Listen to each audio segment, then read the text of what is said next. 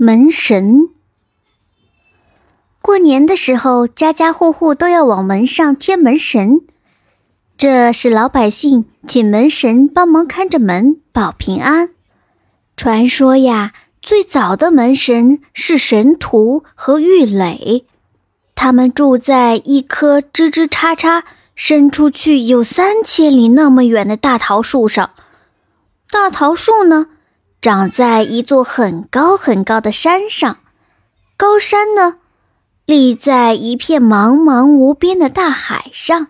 神荼和郁垒就住在桃枝的东北角，那儿有一个万鬼出没的鬼门，他们俩守在门口，专门监视那些害人的鬼。一发现这样的坏家伙，就用芦苇做绳索把他捆起来。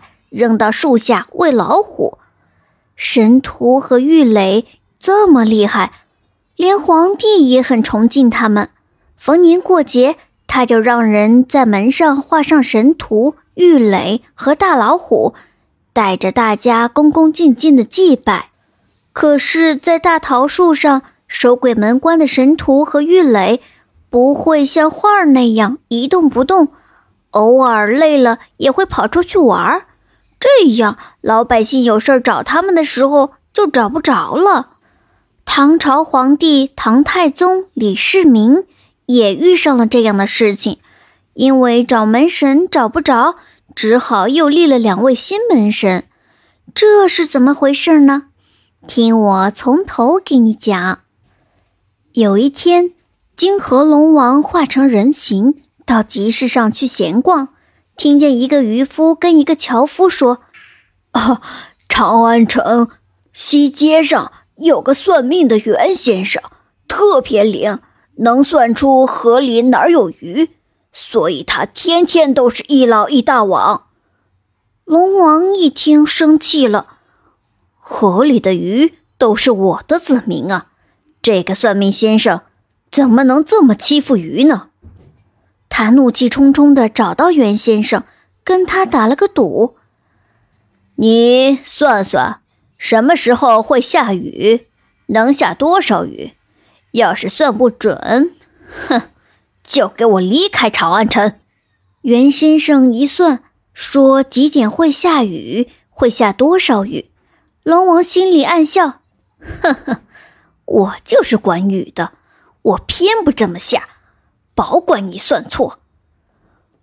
金河龙王乐哈哈的回去了，可没过多会儿，就接到了玉皇大帝的圣旨，让他明天下雨，要什么时候开始下，下多少。老龙王一看，呆住了，跟那个袁先生说的一模一样。不行！老龙王一咬牙，我一定要把这个家伙赶出长安城。于是第二天下雨的时候，龙王没听玉帝的，偷偷改了时间，又故意少下了雨。然后他得意洋洋的去找袁先生去了。没想到袁先生一开口，吓得他胆战心惊。袁先生说：“哼，你这个老龙王，私自更改玉帝的圣旨。”恐怕马上就要被玉帝处斩了！哈哈哈哈哈！老龙王一听，忙求他救命。袁先生叹口气说：“唉，玉帝选了魏征当监斩官，明天午时三刻来斩你。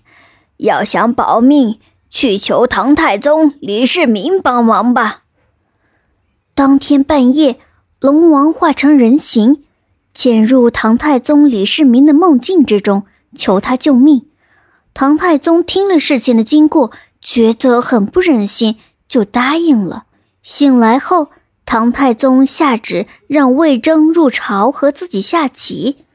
太宗想，让魏征一整天都在自己眼前待着，哪儿也不能去，自然也不能去斩龙王了。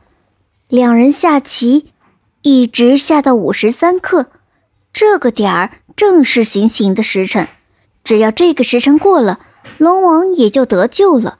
就在这个时候，魏征忽然闭眼睡着了。唐太宗想，魏征肯定是为国家大事日夜操劳，太累了，也就没管他，随他睡了。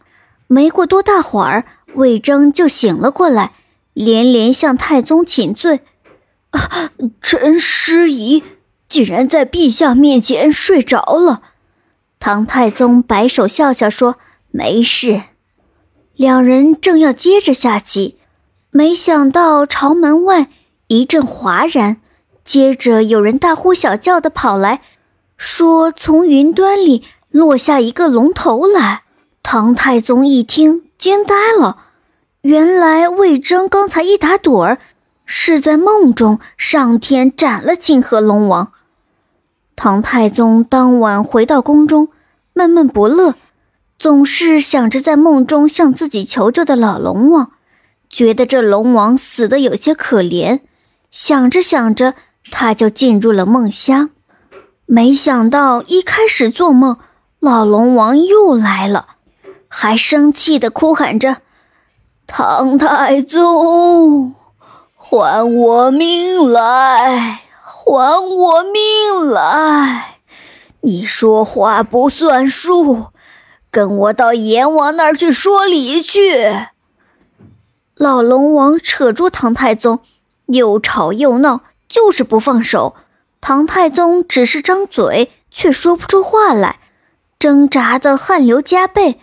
好不容易醒过来，连声喊道：“有鬼！有鬼！”按说门神应该帮忙拦住老龙王啊！哎呀，他们又溜出去玩了。不知不觉过去了六七天。唐太宗天天晚上睡不好觉，生起病来。大臣们听说了，都非常着急。